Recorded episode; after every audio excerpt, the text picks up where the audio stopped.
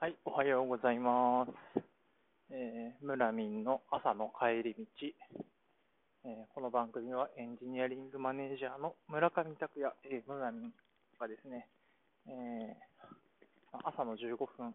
ぐらいを使って、えー仕事の話をしていくという番組なんですが、え今回も、まあ、朝ではなくてですね、とまあ、連休中ということで、今日は、えーと草野球に行く道すがらですね、えー最寄り駅までの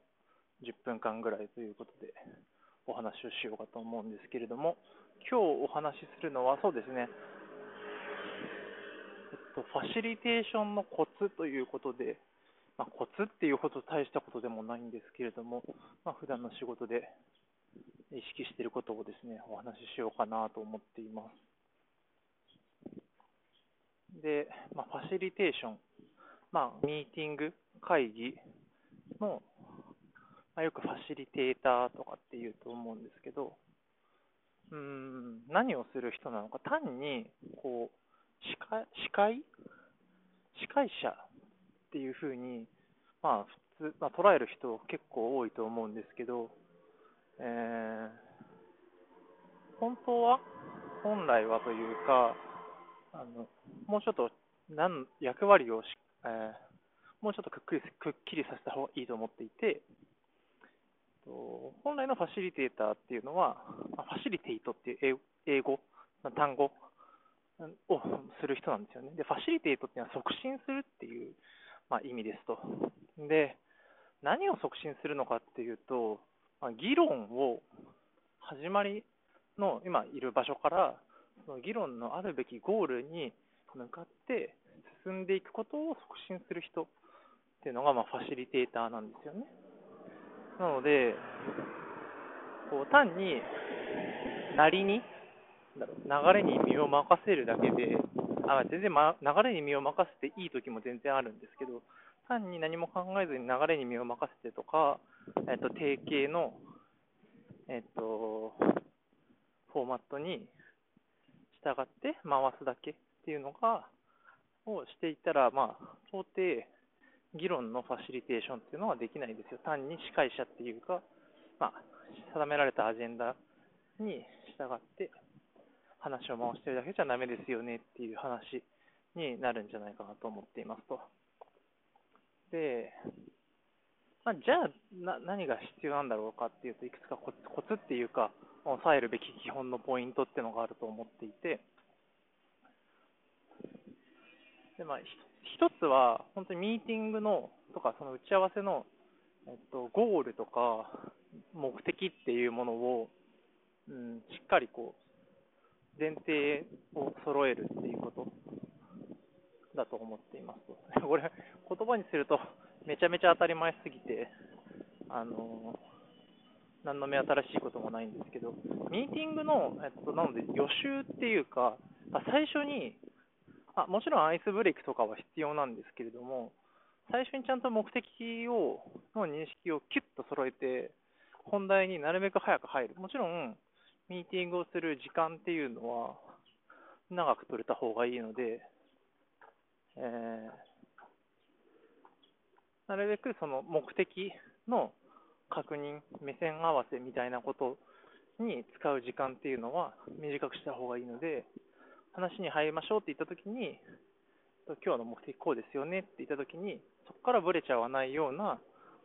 準備っていうのを必ずすること。なので、事前にアジェンダを送るとか、用意するとか、声かけるときにこういうミーティングですよっていうことをしっかりアナウンスするとか、すごい当たり前なんだけれども、これができてるとできてないのとで、最初に使う時間も違うし、ななんていうのかな、これ感覚感覚的な言葉なんですけど、議論に入るときの加速度も全然違うと思うんですよね。ここに時間使っちゃうと、まあ、同じ、仮に同じ50分残ってたとしても、こう話がこうパスパスっとこう決まっていくか、こうすごいダラダラダラっと、なかなかこうスピードが出ないみたいなことになっていくのかなと思っていますと。いうのが一つ、まあ、本当に当たり前のことなんだけど、しっかり事前準備をして、まあ、ミーティングの目的意識っていうのを、こう、ぶらさないで合意を取る、確認するっていうことなのかなと。でもう一個は、うん、適度な可燃性のある話題を見つけるっていうことだと、まあ、思っと時間も限られてるんで、全部話すっていうかはいくつかのポイントっていう形で、多分もう一個話すとしたら、最近特に自分が意識してるのは、適度な可燃性を見つけるこの適度っていうのが結構大事で、まずなんか全然メンバーが、その参加者が、あの、興味関心を持ってない、要は、えっと、燃え、燃え上がらないというか、話を振られても全然話が進まないような話題っていうのを、話題なのか、えっと、まあ、話の入り方なのか、出発点なのかわかんないですけど、えー、っと、まあ、全然可燃性がない、そ燃え議論が燃える要素が全然ないところから始まってしょうがないですよねと。で、一方で、過度な可燃性があるのもあんまり良くない。過度な可燃性ってどういうことかっていうと、えっと、えー、なんだろうな。まあ、これはなんだろうな、えっと、ま個人的な感覚もちょっとあるんですけど、過度な可燃性がある。もうその話題を振っちゃうと、もうみんなバーっと話が止まんなくなっちゃうよみたいなのってどういう話題かっていうと、その参加者自身もその感情と、感情的な話と理論的な良し悪しとっていうのが区別がつかないようなポイントだったりするのかなと。まあ、やっぱ単に建設的な議論のとしての良し悪し以外に感情的に好きだ嫌いだみたいな話だとか、ムカつくとかね、っていう話がこう入っちゃうようなやつだと、すごいこう議論が加熱しすぎちゃう、白熱しすぎちゃうっていうところがあるのかなと思っていて、ま、そこはうまく避けなきゃいけないし、まあ、あのその感情的なものっていうのをなるべく抑えながら議論に進める進み方を見つけるっていうためにも、どこに適度な可燃性があるのかなっていうのは考えるべきなのかなとか最近思ってますね。あとは何だろうな、えー、っと、最近よく言うんですけど、えっと、論ずるに値しない話題に時間を使わないとかですかね。まあ、論ずるに値しない、あまあ、論ずるに値しないっていうとちょっと言い方が悪いよ。論論ずるまでもないっていう議論ですかね。まあ、あの、論ずるに値しないって言っても、話にならないほどひどいっていう多分意味合いになっちゃうんですけど、論ずるまでもないっていう多分いい方もあるんですね。もうみんな合意して、それはすごいいいことだよねとか、これやるのが当たり前だよねってなっているもの。だから、いい方も悪い方もあると思うんですけど、え